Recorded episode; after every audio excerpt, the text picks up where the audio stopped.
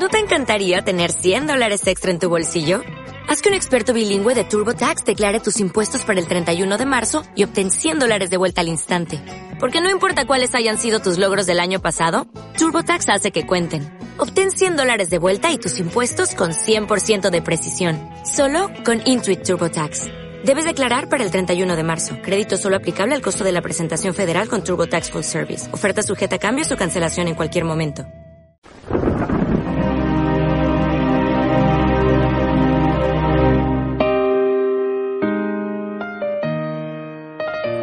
Tiempos de Herodes, rey de Judea, había un sacerdote llamado Zacarías del turno de Abías, casado con una descendiente de Aarón llamada Isabel. Los dos eran justos ante Dios y caminaban sin falta según los mandamientos y leyes del Señor. No tenían hijos porque Isabel era estéril y los dos eran de edad avanzada. Una vez que oficiaba delante de Dios con el grupo de su turno, según el ritual de los sacerdotes, le tocó a él entrar en el santuario del Señor a ofrecer el incienso. La muchedumbre del pueblo estaba fuera rezando durante la ofrenda del incienso. Se le apareció el ángel del Señor de pie a la derecha del altar del incienso. Al verlo, Zacarías se sobresaltó y quedó sobrecogido de temor, pero el ángel le dijo, No temas, Zacarías, porque tu ruego ha sido escuchado. Tu mujer Isabel te dará un hijo y le pondrás por nombre Juan. Te llenarás de alegría y muchos se alegrarán de su nacimiento, pues será grande a los ojos del Señor. No beberá vino ni licor, se llenará de Espíritu Santo ya en el vientre materno y convertirá muchos israelitas al Señor su Dios. Irá delante del Señor con el espíritu y poder de Elías, para convertir los corazones de los padres hacia los hijos y a los desobedientes a la sensatez de los justos, preparando para el Señor un pueblo bien dispuesto. Palabra del Señor. Celebramos hoy la fiesta de la Natividad de San Juan Bautista, el precursor de Jesús, el pariente del Señor, aquel que ya en el seno materno, como había anunciado al ángel, profetizó, es decir, hizo de precursor, anunciando la venida eh, de, de Jesús que iba en el vientre de su mamá, estando Juan en el vientre de la suya, Santa Isabel. Sin San Juan Bautista le hubiera sido enormemente difícil a Jesús. Por supuesto, el Señor habría salido adelante porque contaba con la ayuda de Dios, Él era Dios. Pero le hubiera sido mucho más difícil, porque San Juan Bautista hizo esa tarea, esa tarea de precursor, esa tarea de el que prepara el camino del Señor. Pero esa tarea, la del precursor, la hizo jugándose la vida y de hecho murió por ello.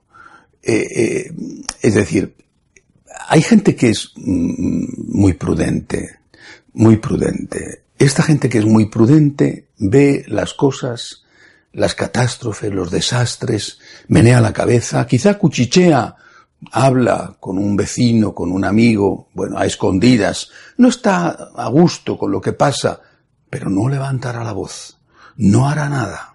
Será un perro mudo que ve venir al lobo y que no ladra.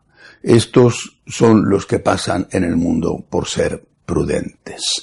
Incluso si otros no lo son, eh, aunque estén de acuerdo en el fondo con lo que dicen los que no son prudentes, eh, sin embargo, mm, dicen son unos exagerados, son unos extremistas.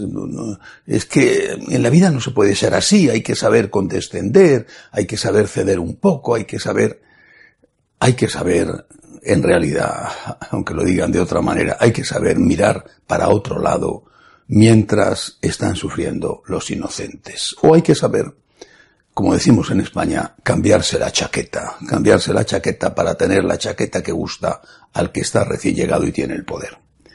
Esto pasa en todos los órdenes de la vida, eh, pasa en política, pasa en, en cualquier ámbito, en las empresas y pasa también en la iglesia.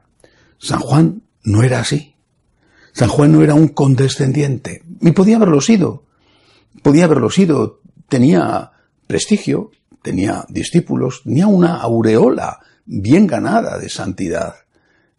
Y sin embargo se complicó la vida por decir la verdad, en este caso concreto, por decirle la verdad al rey, eh, al rey Herodes, sobre que no le estaba permitido, según la ley judía, convivir como casados con la mujer de su hermano, mientras que su hermano estaba todavía vivo, claro, no era viuda de su hermano. por decir la verdad, por defender la familia, por decir la verdad y defender la ley de Dios. Pero hombre, qué imprudente, le dirían algunos. Pero Juan, lo bien que podrías vivir tú, ya ves, él que vivía en el desierto tan contento y se alimentaba de saltamontes, bueno, pues, pues quizá le hubieran prometido, si hubiera sido un poco más transigente, eh, si hubiera hecho la vista gorda, pues quizá le hubieran prometido una hermosa casita allí, incluso cercana al palacio que Herodes tenía en, lo que hoy es Genesaret. Pero a él lo que le importaba era la fidelidad a Dios. Le cortaron la cabeza, pero es santo. Mientras que aquellos prudentes, esos no sabemos dónde están porque la misericordia de Dios es infinita, pero luego no están canonizados. Juan es el precursor de Jesús, no solamente porque anuncia que va a venir el Mesías o porque da el pistoletazo de salida al Señor con el bautismo en el Jordán y, pasándole algunos de sus mejores discípulos, entre ellos, eh, eh, por ejemplo, el apóstol Juan, el apóstol Santiago. Pero no solo por eso, es el precursor de Jesús porque anuncia el camino del Señor, su vida, su camino es el camino del Señor. Él, Juan, se jugó la vida por ser fiel a Dios y por decir la verdad. Y Jesús hizo exactamente lo mismo.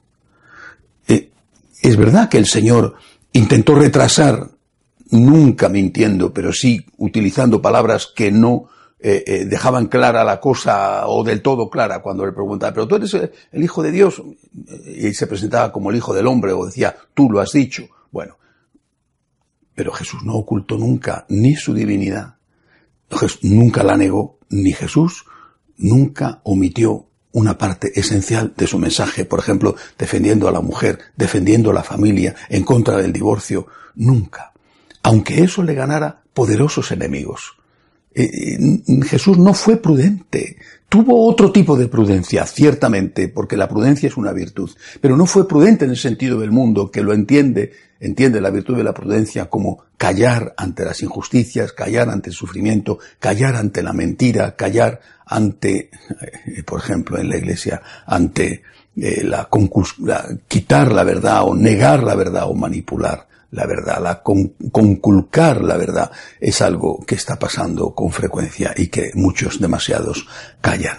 Jesús no fue prudente por eso le mataron en la cruz. Y Juan no fue prudente por eso le cortaron la cabeza. Pero Juan está en el cielo y Jesús es nuestro Dios y es nuestro modelo. Pidámosle al Señor que nos dé prudencia, la verdadera, la virtud de la prudencia, pero que nos dé también la capacidad de ser fieles, incluso aceptando el riesgo de que nos persigan por ello. Que así sea.